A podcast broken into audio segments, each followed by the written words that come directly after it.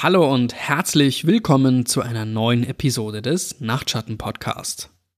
Heute machen wir weiter mit dem zweiten Teil der Geschichte The Showers. Und weil ich mich da schon riesig drauf gefreut habe, schwinge ich jetzt keine großen Reden, sondern fang gleich an. The Showers Teil 2 Ich bin jetzt wieder wach, halbwegs nüchtern und bereit, die Geschichte zu Ende zu bringen. Für euch Leute, das Internet oder wen auch immer das hier interessiert. Dass Mr. Mace gestorben war, erfuhr ich erst ein paar Monate nach seiner Beerdigung. Eigentlich wollte ich seine Familie ausfindig machen, um ihnen mein Beileid zu bekunden. Aber es war ja nicht so, als wären Mr. Mace und ich besonders enge Freunde gewesen, also ließ ich es sein. Ich ging weiter aufs College und machte meinen Abschluss, ungefähr ein Jahr nach unserem Treffen in der Bar. Ein Bachelor in Anglistik zu machen, war zwar kein Fehler, aber es war auch nichts, was mir direkt nach dem College einen Job verschaffte. Allerdings hatte ich während meiner Schulzeit eine beträchtliche Summe angespart und beschloss, dass ich ein bisschen Urlaub verdient hatte. Also nahm ich mein Erspartes, tat mich mit meinem Kumpel Steve zusammen und wir machten uns auf den Weg, irgendwo in Richtung der Rocky Mountains. Ich hatte einmal in Littleton, Colorado gewohnt, als ich jünger war, und erinnerte mich daran, diese Gegend gemocht zu haben, also war dieses Ziel genauso gut wie jedes andere. Die Reise war ein voller Erfolg. Wir landeten in der Nähe von Eastes Park, Colorado, und fanden eine günstige Hütte, die wir für einen Monat mieteten. Wir verbrachten unsere Zeit mit Rumhängen, ein wenig Wandern und anderen Aktivitäten, die wenig Bewegung erforderten. Nachdem unsere gebuchte Zeit um war, packten wir wieder und machten uns auf den Weg zurück Richtung Süden. Während unseres Aufenthalts hatten wir ein paar Eastes Park Ureinwohner in einer Kneipe kennengelernt. Wir haben nicht wirklich was mit ihnen unternommen, nur ab und zu haben wir uns beim Essen und ein paar Drinks unterhalten. Eines Abends bezahlten sie ihren Zettel und machten sich ungewöhnlich früh fertig, um zu gehen. Normalerweise blieben sie immer bis in die frühen Morgenstunden. Als wir sie darauf ansprachen, sagten sie, dass sie auf dem Weg zu einer kleinen Party bei Freunden wären und luden uns ein, mitzukommen. Da wir nichts Besseres zu tun hatten, setzten wir uns ins Auto und folgten ihnen. Die Party war eine ruhige Veranstaltung und im Endeffekt uninteressant für meine Geschichte. Aber das eigentlich Wichtige ist, dass wir irgendwann alle ums Feuer herumsaßen und Geistergeschichten austauschten. Ich war damals schon nicht mehr so ein großer Erzähler wie als Kind. Aber mit ein bisschen Ermutigung fing ich schließlich an, ein paar Geschichten zu erzählen, an die ich mich noch von früher erinnerte. Irgendwann kam ich auch zu Mr. Mays Erzählung von The Showers. Jedes Mal, wenn ich sie nacherzählt hatte, hatte ich sie ein wenig aufgepeppt. Aber dieses Mal, vielleicht aus unterbewusstem Respekt vor dem Andenken meines ehemaligen Lehrers, blieb ich genau bei seiner Version. Die meisten der Partygäste mochten meine Geschichten. The Showers war dabei der allgemeine Favorit. Steve und ich verließen die Hütte so gegen 5 Uhr morgens. Auf der Rückfahrt fragte er mich nach der Geschichte. Also erzählte ich ihm von Mr. Mace, dieser Unterrichtsstunde, meiner Vorliebe für alles, was mit Horror zu tun hatte und so weiter. Und er schlug vor, auf dem Rückweg nach New York nach diesem Ort zu suchen. Anfangs war ich nicht begeistert, vor allem, weil ich keine Lust hatte, ziellos durch Nebraska zu laufen, auf der Suche nach einem alten Gebäude, das vermutlich schon längst abgerissen worden war. Aber ein paar Tage bevor wir Colorado verließen, sagte ich, das könnte Spaß machen. Schließlich wusste ich nicht, wann wir das nächste Mal die Gelegenheit hatten, so einen Ausflug zu machen. Also sollten wir das Beste daraus machen. Also verließen wir Colorado und machten uns auf den langen, kahlen und langweiligen Weg nach Broken Bow, Nebraska. Oder die Hölle auf Erden, wie Mr. Mace es genannt hatte. Wir fanden ein Motel in der Stadt und hingen ein paar Tage rum, erweiterten unsere Suche ein paar hundert Meilen in jede Richtung, Tag für Tag. Ich erinnerte mich, dass Mr. Mace gesagt hatte, es war irgendwo außerhalb von Broken Bow, aber ich glaube nicht, dass er sich präziser ausgedrückt hatte. Wir versuchten, die Leute in der Stadt zu fragen, ob sie etwas über The Showers wussten. Aber wenn wir erklärten, was genau das für ein Ort sein sollte, bekamen wir als Antwort meist nur verständnislose Blicke oder Augenrollen. Die einzige, die etwas darüber zu wissen schien, war eine ältere Frau, die an einer Tankstelle am Stadtrand arbeitete. Ich erinnere mich nicht an ihren Namen, aber sie war eine dieser freundlichen, alten Damen, die immer hilfsbereit waren und jedem zuhörten, der ihnen etwas zu erzählen hatte. Steve hatte beim Bezahlen ein Gespräch mit ihr angefangen. Sie hatte unser Nummernschild bemerkt und meinte, dass wir ganz schön weit weg von zu Hause waren. Wir hatten keine anderen Pläne, also unterhielten wir uns ungefähr 15 Minuten mit ihr und kamen schließlich auf unsere Suche nach The Showers zu sprechen. Zuerst sagte ihr der Name nichts, was ja auch logisch ist, denn schließlich hatte Mr. Mays sich diese Bezeichnung nach seinem Erlebnis dort einfallen lassen. Aber als ich anfing, die Einzelheiten des Ortes zu beschreiben, unterbrach mich die freundliche Alte. Ihr Tonfall war nicht wütend oder unfreundlich, doch sie war mit einem Mal sehr angespannt und ausdrücklich in ihrer Wortwahl. Die Leute hier haben nichts mehr mit irgendetwas in dieser Art zu tun, erklärte sie. Das ist alles lange her. Nachdem sie uns das deutlich gemacht hatte, versuchte sie wieder fröhlich zu wirken, entschuldigte sich ins Hinterzimmer und wünschte uns alles Gute für unsere Heimreise nach New York. Steve und ich gingen wortlos zurück zum Auto. Wir dachten beide darüber nach, was die alte Frau uns gesagt hatte. Wie gesagt, sie schien nicht verärgert, aber sie hatte auch kein Wort mehr davon hören wollen. Wir waren schon auf dem Weg zurück zum Hotel, als Steve etwas sagte. Ich meine ja nur, aber wenn ich an einem Ort leben würde, der mit urbanen Legenden in Verbindung gebracht wird, würde ich ständig die Leute verarschen, die mich danach fragen, sagte er. Irgendwann würde einem doch das ständige Nachfragen auf die Nerven gehen, und ich würde versuchen, denen Angst zu machen, damit sie wieder verschwinden. Oder was meinst du? Ich stimmte Steve zu und fuhr weiter, aber die Sache ließ mir keine Ruhe. Falls die Geschichte in der Region bekannt war, warum schien dann sonst niemand etwas darüber zu wissen? Aber schließlich schüttelte ich den Gedanken ab. Ihr müsst wissen, keiner von uns hatte Angst davor, diesen Ort tatsächlich zu finden. Für uns war das alles mehr wie eine Schnitzeljagd, ein kleines Abenteuer am Ende eines eher entspannten Urlaubs. Steve und ich fühlten uns vielmehr wie Touristen, die den Drehort eines berühmten Filmes suchen oder so.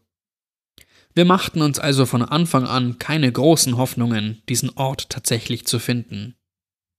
Wir verbrachten noch einen Tag in Broken Bow, bevor wir unseren nächsten Ausflug starteten.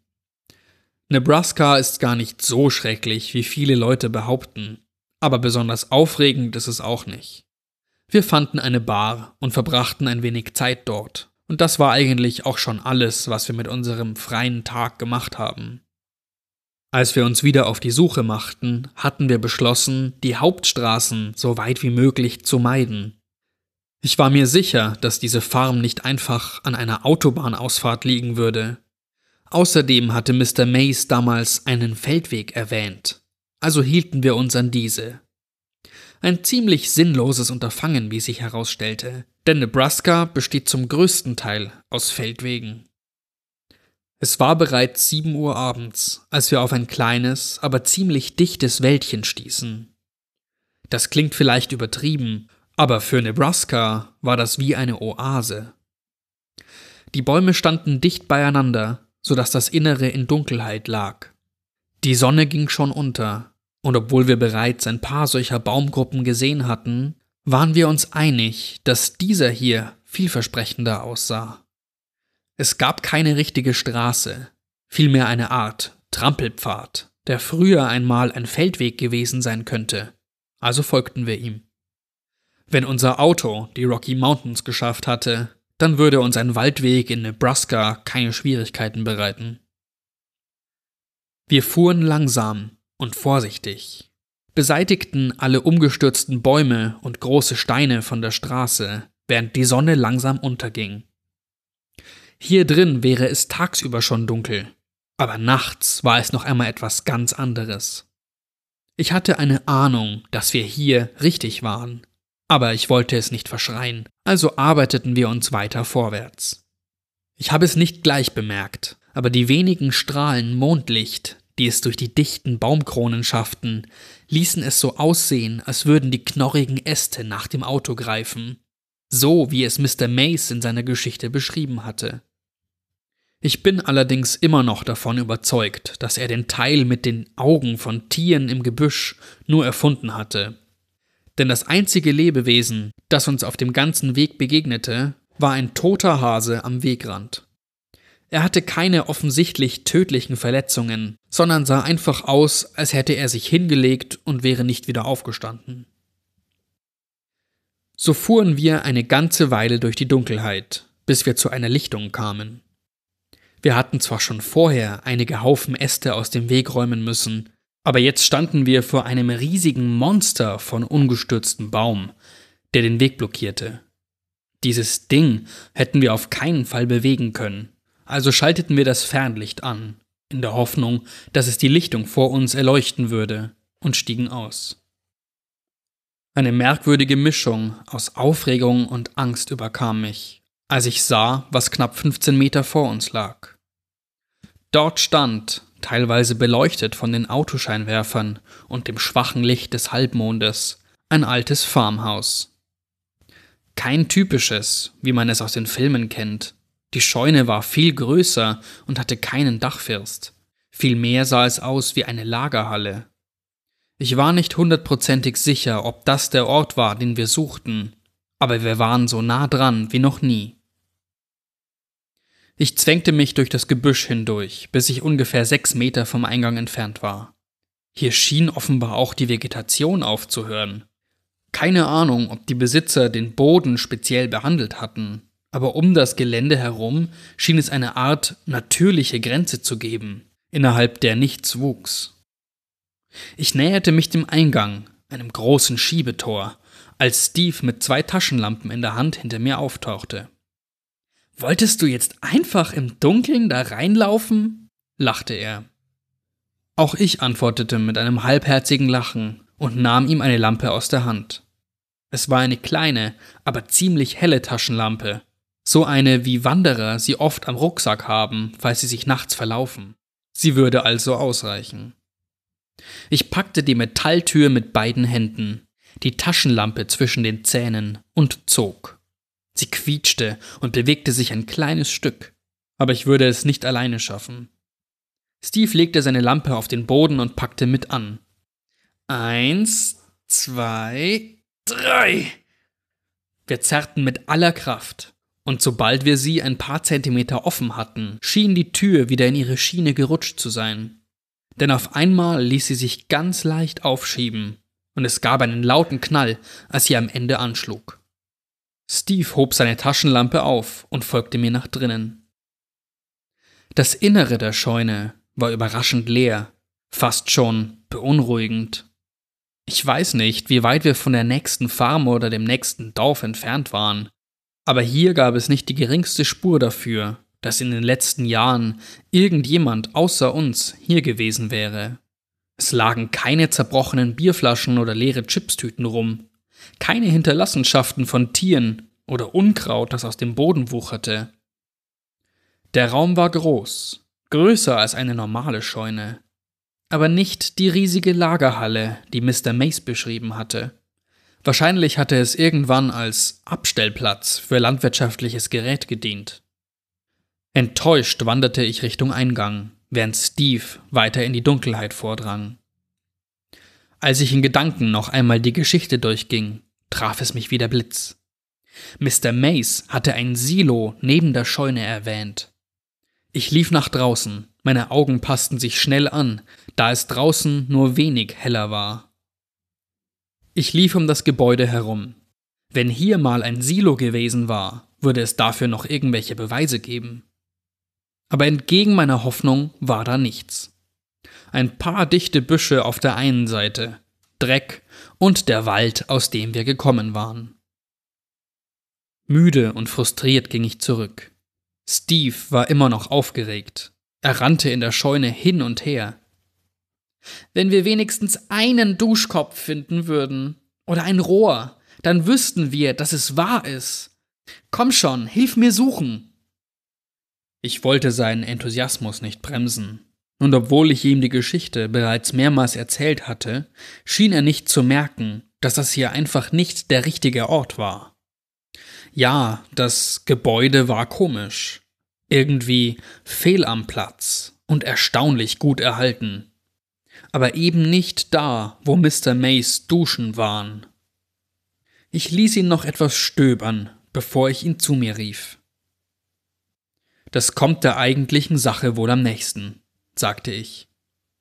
Aber hier ist es nicht. Erinnerst du dich an das Silo? Sein Gesichtsausdruck wechselte augenblicklich von aufgeregt zu enttäuscht. Wie bei einem Kind, das zum Geburtstag nicht bekommen hat, was es sich eigentlich gewünscht hat. Ich klopfte ihm auf die Schulter. Aber das ist trotzdem ziemlich cool hier.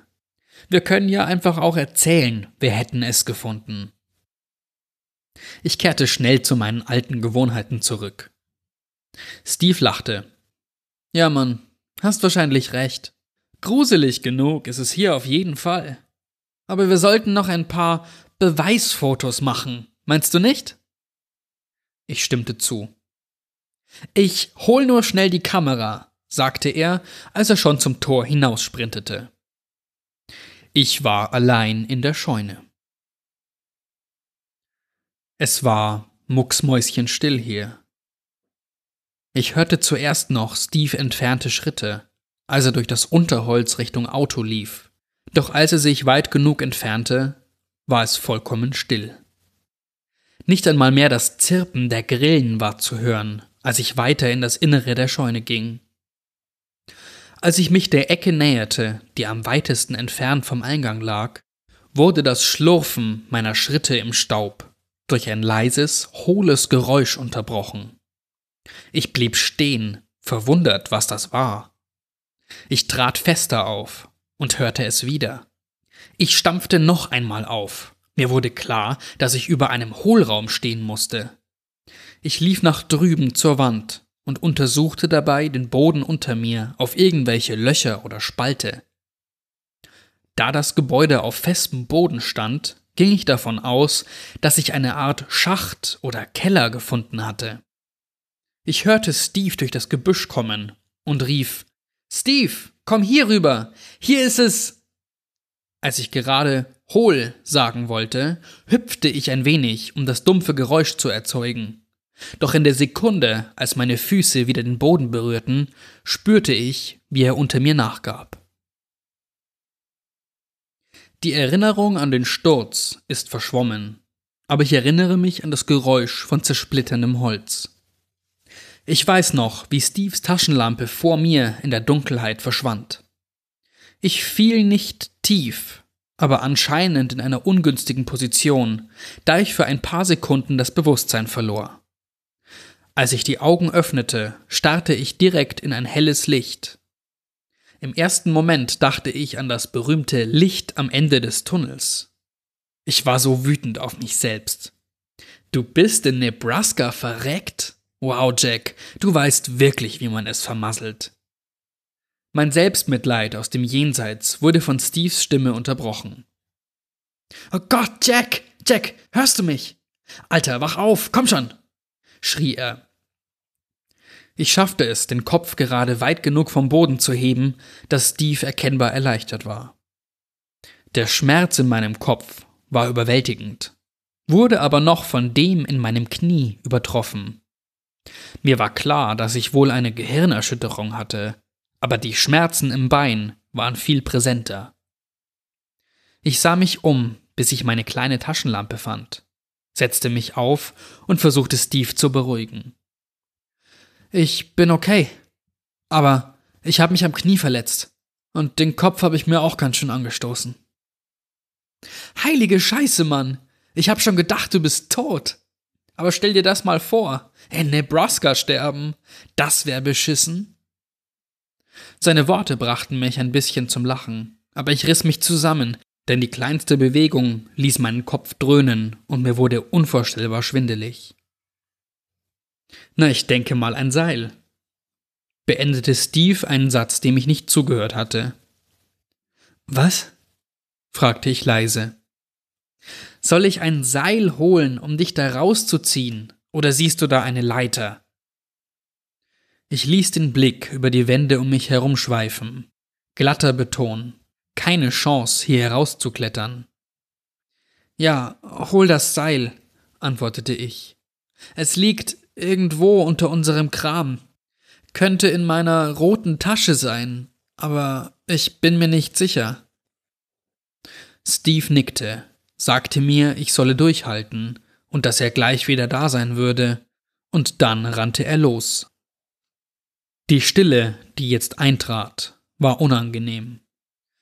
Nachdem das Kratzen von Steves Schritten über mir verschwunden war, war das einzige Geräusch, das ich hörte, das Rauschen, das aus der vollkommenen Stille und dem Pochen in meinem Kopf entstand. Ich schob mich rüber zur nächsten Wand, lehnte mich dagegen und atmete tief durch, in dem Versuch, mich zu beruhigen. Der Beton schien ungewöhnlich kalt unter meinem Rücken. Es war Sommer, also hatte ich nur ein Shirt an, und die Mauer fühlte sich darunter an wie Eis. Allerdings kam mir das erst im Nachhinein wieder in den Sinn. Zu dem Zeitpunkt war ich einfach nur froh, etwas zum Anlehnen zu haben. Also saß ich in diesem Keller und wartete auf Steve, und langsam fühlte ich mich unwohl. Ich kam mir wie ein Idiot vor, weil ich hier runtergefallen war. Außerdem schmerzten meine Verletzungen. All das kam zusammen. Plötzlich wurde ich von einem Geräusch aus meinen Gedanken gerissen. Es klang wie ein Atmen, irgendwo links von mir. Ich überzeugte mich selbst, dass es nur mein durchgeschütteltes Gehirn war, das mir Streiche spielte. Doch dann fing ich unwillkürlich an, in Gedanken Mr. Mays Geschichte zu wiederholen. Als ich sie damals im Klassenzimmer gehört hatte, war ich eher beeindruckt als verängstigt gewesen. Aber jetzt, wo ich in einem finsteren Keller irgendwo in Nebraska hockte, überkam mich etwas, das ich schon lange Zeit nicht mehr gespürt hatte. Es lässt sich nicht einmal mit dem Wort Angst zusammenfassen. Ich verspürte allumfassendes Grauen. Ich schwenkte meine Lampe nach links, von wo ich dachte, das Atmen gehört zu haben. Der Lichtstrahl reichte nicht bis zur gegenüberliegenden Wand, aber ich war erleichtert, dass ich dort nichts entdecken konnte. Ich atmete noch ein paar Mal tief durch, bevor ich ein weiteres Geräusch in der Dunkelheit wahrnahm. Es war so schnell, und es könnte schon sein, dass ich nur selbst irgendwo dagegen gestoßen bin, aber es klang wie das Schlurfen von Füßen auf dem staubigen Boden, keine drei Meter von mir entfernt. Bevor ich reagieren konnte, hörte ich wieder dieses Atmen, aber diesmal war es näher. Das konnte auf keinen Fall real sein. Ich hatte in dem ganzen Gebäude nicht mal Spinnenweben gesehen, und jetzt bildete ich mir ein, dass etwas neben mir war. Ich ärgerte mich über mich selbst, dass ich mich so aufgeregt hatte, und erinnerte mich, dass das menschliche Gehirn quasi ständig halluziniert, und dass es in Stille und Dunkelheit Dinge erfindet, um diesen Mangel an Sinneseindrücken auszugleichen. Ich konzentrierte mich auf meinen inneren Skeptiker, um mich zu beruhigen und es funktionierte. So lange, bis ich etwas vor mir vorbeihuschen sah, begleitet von diesem schlurfenden Geräusch, das mir vor Angst die Kehle zurschnürte. Ich beschloss, dass es in meiner Situation das Beste wäre, meine Taschenlampe auszuschalten. Denn wenn es mich nicht sehen könnte, würde es mich auch nicht erwischen. Was auch immer es war. Ich schaltete sie aus und war nun von völliger Finsternis umgeben.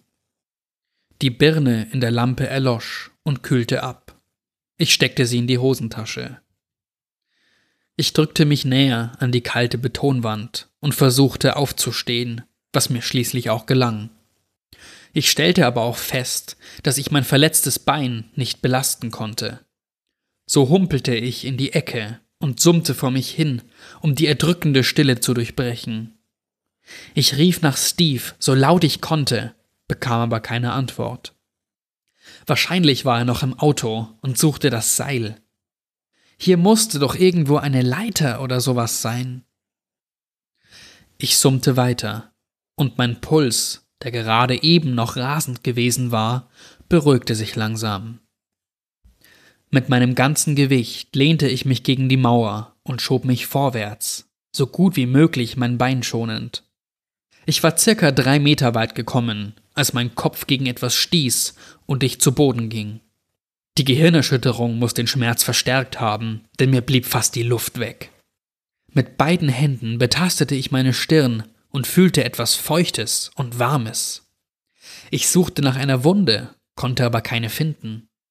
Hektisch kramte ich nach meiner Taschenlampe, und während ich mich aufsetzte, versuchte ich an der Wand Halt zu finden.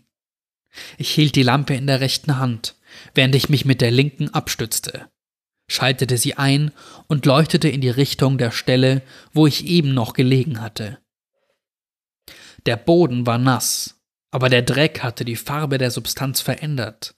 Ich zwang meine Augen, sich auf die Pfütze zu konzentrieren und versuchte mich zu überzeugen, dass es mein Blut war, als ein weiterer Tropfen hineinfiel.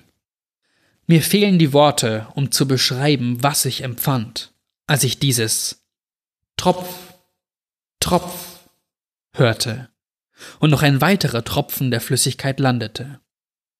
Ich glaube, ich wusste auch da schon ganz genau, wo es herkam, aber ich versuchte unermüdlich, mir einzureden, dass ich falsch lag. Ich lenkte den Lichtstrahl nach oben und beleuchtete die Quelle dieser Substanz. Ein Rohr ragte mindestens 30 Zentimeter aus der Wand hervor, das Metall rostig und rissig, und es quoll ein wenig der Flüssigkeit daraus hervor. Am Ende des Rohrs befand sich ein simpler Duschkopf, der auf den Boden gerichtet war. Kennt ihr das Gefühl, wenn sich euer Magen plötzlich umdreht? Bei mir war das wohl buchstäblich so, denn ich musste mich auf der Stelle übergeben. Es ging ziemlich viel auf meine Schuhe, aber das war mir egal. Ich ignorierte die Schmerzen in meinem Bein und hinkte, so schnell ich nur konnte, an der Wand entlang. Ich glaubte etwas zu hören, aber ich weiß nicht, ob es nur meine eigenen Bewegungen waren oder etwas anderes. Unter dem nächsten Duschkopf duckte ich mich durch. Dieser war weiter oben an der Wand. Daraus schien aber dieselbe Flüssigkeit zu tropfen wie aus dem ersten. Der Gang fühlte sich endlos an. Immer wieder musste ich mich ducken oder um einen anderen Duschkopf herumgehen. Und sie schienen immer mehr zu lecken, aber die Brühe war zu dickflüssig, um einfach herauszulaufen. Irgendwann fing es an zu stinken. Ich erinnerte mich sofort daran, wie Mr. Maces beschrieben hatte, und zog mein T-Shirt über Nase und Mund. Aber das hielt den Gestank nicht fern. Es roch nach Kotze, nach Scheiße, nach verbrannten Haaren und Fäulnis. Immer noch zog ich mich an der Wand entlang, bis ich eine Art Durchgang erreichte und auf den staubigen Boden fiel. Adrenalin schoss durch meine Adern, aber der Schmerz drang trotzdem durch. Ich ließ die Taschenlampe umherwandern und untersuchte meine Umgebung. Direkt vor mir befand sich eine Tür. Sie sah verwittert aus, hatte aber einmal schöne Verzierungen gehabt, einen Knauf und einen Türklopfer, der aussah wie ein grinsender Dämon. Die rote Farbe blätterte ab und landete in Streifen auf dem Boden. Unbeholfen stand ich auf und stürzte durch die Tür, wobei ich nur knapp ein herunterhängendes Metallteil über meinem Kopf verfehlte. Ich kroch jetzt, laufen konnte ich nicht mehr. An den Wänden und der Decke waren Metallplatten, die Art, mit der man Scheunen verkleidet. Große Holzbretter spannten sich darüber. Sie sahen aus, als würden sie den improvisierten Tunnel zusammenhalten. Ich konnte es nicht riskieren, mich anzulehnen und mich vielleicht noch am Metall zu schneiden oder gegen das Holz zu stoßen und die Konstruktion zum Einsturz zu bringen. Also kroch ich weiter. So zog ich mich vorwärts, meilenweit, wie es mir vorkam, und stieß ab und zu gegen eine Wand, da der Tunnel sich zu winden schien wie eine Schlange. Ich hatte nicht die geringste Ahnung, wo ich mich befand, von dem Loch aus gesehen, durch das ich gefallen war, aber ich sagte mir immer wieder, dass es einen Ausgang geben musste. Wäre ich nicht gekrabbelt, hätte ich mich vermutlich viel schlimmer verletzt. An manchen Stellen wurde die Decke so niedrig, dass sie nur einen knappen Meter über dem Boden war. Das war aber kein Einsturz, denn die Wände waren noch intakt. Vielmehr hatte jemand den Tunnel auf diese Art gebaut. Auch darüber machte ich mir zu diesem Zeitpunkt keine Gedanken. Andauernd sagte ich mir, dass nichts hinter mir her war, obwohl ich schlurfende Schritte nur wenige Zentimeter hinter mir hören konnte. Manchmal streifte meine Jeans gegen mein Bein, was sich so anfühlte, als würde mich jemand berühren, und ich bin bis heute nicht überzeugt, dass es nicht doch so war. Ich krabbelte weiter, bis es irgendwann bergauf ging.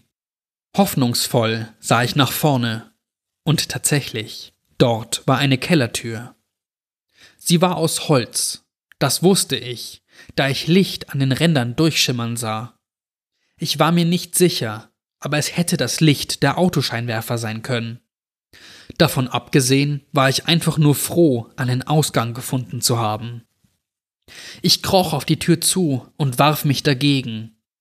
Sie rührte sich, ging aber nicht auf. Ich fing an zu schreien, aber mein Hals brannte vor Schmerzen, und alles, was ich herausbrachte, war ein scharfes Wimmern, das sich anhörte wie von einem sterbenden Tier. Vor Erschöpfung und Schmerz brach ich zusammen, starrte die Lichtstreifen über mir an. Ich war so nah dran, hier rauszukommen. Ich konnte es schon schmecken. In diesem Moment stiller Niederlage hörte ich ein Geräusch. Diesmal zweifellos eine Bewegung im Tunnel. Es klang, als würde etwas über den Boden geschleift werden. Dann folgten ein paar Sekunden Pause, dann weiter. Ich hatte nichts mehr im Magen, aber trotzdem begann ich zu würgen. Es gelang mir, mich ein wenig zusammenzureißen und die Hand ruhig zu halten, so dass ich den Tunnel beleuchtete. Und was ich sah, kann ich mir bis heute nicht rational erklären. Also, ich weiß, was ich gesehen habe, aber ich kann immer noch nicht glauben, dass es wirklich da war, dass ich nicht halluziniert habe. Ich sah ein Kind in einem schmutzigen Nachthemd. Es war voll mit dunklen und braunen Flecken, dazwischen auch dunkelrote. Das Kind wirkte extrem zerbrechlich, so wie Holocaust-Opfer auf alten Fotos. Nur ein Auge war zu sehen. Es reflektierte das Licht meiner Lampe zwischen langen Strähnen schmutziger Haare hindurch. Es reichte bis zu seinen Fingern, die voller Schmutz waren. Der Junge oder das Mädchen, das konnte man nicht erkennen, kam unter einiger Anstrengung auf mich zu. Es atmete nicht schwer, aber es hatte den Anschein, dass jede Bewegung all seine Kraft kostete. Aber was mir das Blut in den Adern gefrieren ließ, war das Auge. Wie gesagt, ich konnte es nur erkennen, weil es das Licht reflektierte, aber trotzdem spürte ich Wut oder tiefen Hass, irgendwas in der Art. An diesem Punkt versagt unsere Sprache, die Worte zu finden, um das zu beschreiben, was ich da spürte. Ich fühlte, dass dieses Kind nichts Gutes bedeutete. Ob es nun echt war oder nicht, es kam auf jeden Fall näher. Ich fing an zu weinen. Immer und immer näher, als ich plötzlich eine leise Stimme hinter mir hörte. Hey, Jack! flüsterte sie. Das war Steve, ganz sicher. Ich versuchte zu antworten. Sagen wollte ich eigentlich, mach auf und hol mich sofort hier raus. Jedoch klang das, was ich in meinem Zustand herausbrachte, wie unverständliches Gebrabbel. Ich kratzte an der Tür, drückte mit all meiner verbliebenen Kraft und unterbrach schließlich den Augenkontakt mit dem Kind, wobei ich die Taschenlampe fallen ließ, und sie rollte die Steigung hinunter und landete irgendwo bei seinen Füßen. Was siehst du? fragte die Stimme. Wovon redest du? Antwortete ich und schloss die Augen. Ich erinnere mich, dass er sagte Schau einfach hin. Was siehst du? Aber die Stimme ging in meinem verzweifelten Schreien unter. Ich murmelte wie ein Verrückter vor mich hin, als die Stimme sagte Sei eine Sekunde ruhig, ich kümmere mich darum. Es dauerte kurz, bis die Bedeutung dieser Worte bei mir ankam, und ich kniff die Augen fest zusammen. Steve, mach schon, bitte, wimmerte ich. Hol mich einfach hier raus. Meine Stimme wurde langsam lauter. Steve, verdammt, mach endlich die beschissene Tür auf. Ich öffnete für einen Bruchteil einer Sekunde die Augen und sah nichts als schwarze Haare, die vor meinem Gesicht baumelten, einen winzigen, glitzernden Lichtpunkt, verborgen in dem strähnigen Durcheinander. Wieder kniff ich die Augen zu und schrie mit all meiner verbliebenen Kraft. Mach die verdammte Tür auf! Die Tür gab nach, und ich fiel in den Dreck, sog die frische Luft ein. Ich hatte noch immer die Augen geschlossen, und das Erste, was ich tat, war nach der Kellertür zu tasten und sie zuzuschlagen.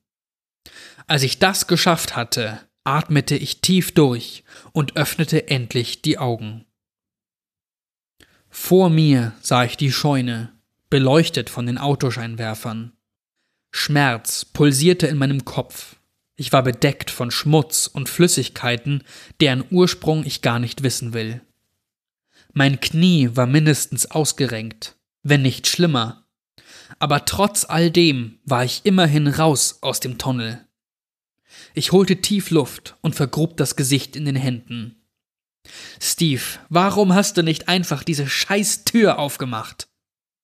Ich wartete auf eine Antwort, aber es kam keine. Steve, ernsthaft, ich war voll am Durchdrehen und habe um mein Leben geschrien, sagte ich und schaute mich um. Schon wieder rebellierte mein Magen.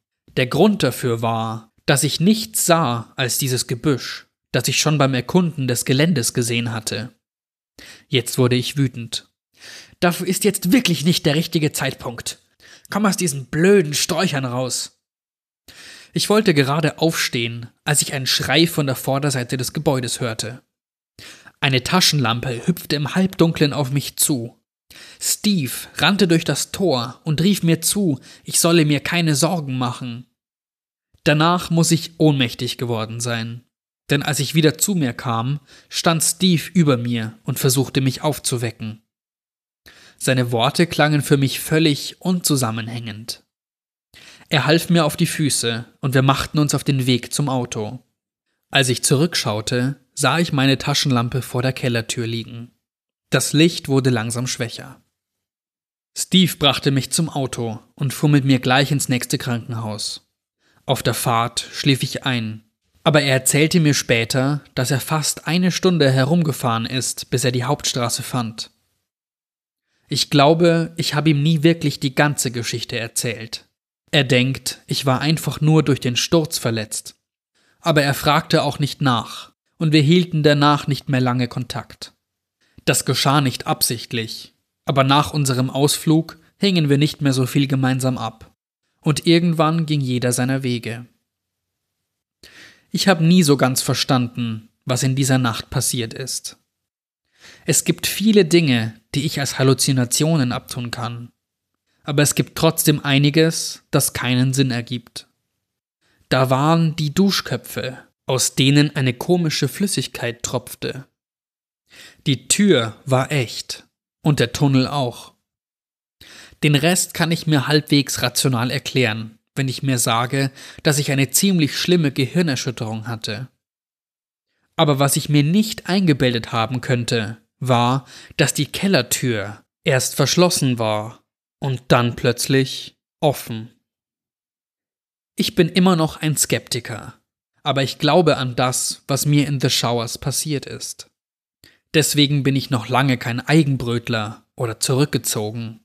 Ich trinke zwar viel, aber ich funktioniere. Doch ich werde niemals wieder nach Nebraska zurückkehren, und niemand wird mich vom Gegenteil überzeugen. Ich schaue auch keine Horrorfilme mehr. Es gibt absolut nichts Unterhaltsames daran, so verzweifelt und verängstigt zu sein. Tja, und das war's. Meine Geschichte hat kein typisches Ende. Die Erfahrung hat mich verändert. Das schon.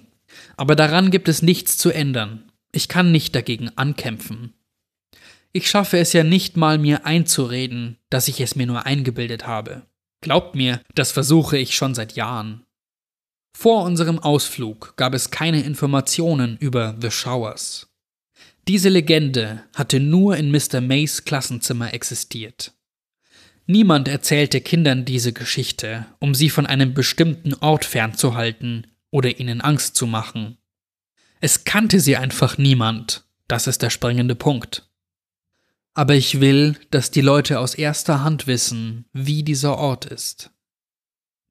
Vielleicht ist es die Logik eines Betrunkenen oder der des Jungen in mir, der wieder diese Art von Geschichten erzählen möchte. Ich weiß es nicht, und ich will es auch gar nicht wissen. Doch jetzt ist es raus.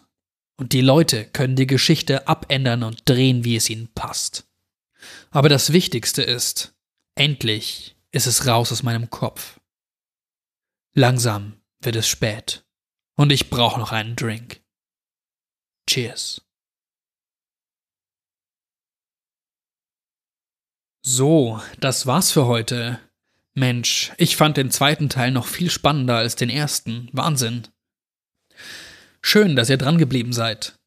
Wenn euch das gefallen hat, dann hinterlasst uns doch eine Rezension bei iTunes, dass auch andere auf unseren tollen Podcast stoßen.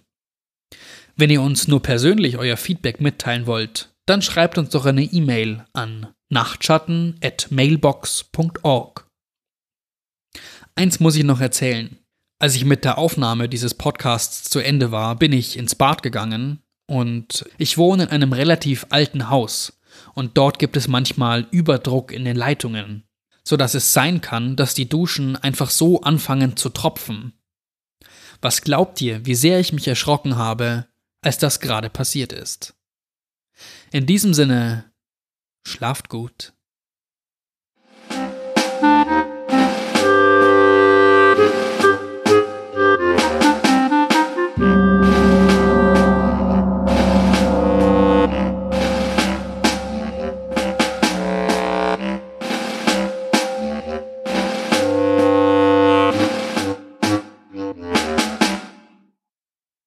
Ich mach schnell das Fenster zu, das hält ja keine Sau aus. Meine Fresse.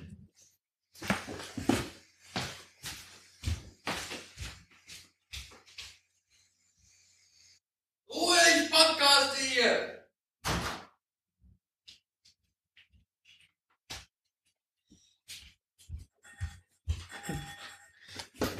Verzeihung. Da bin ich wieder.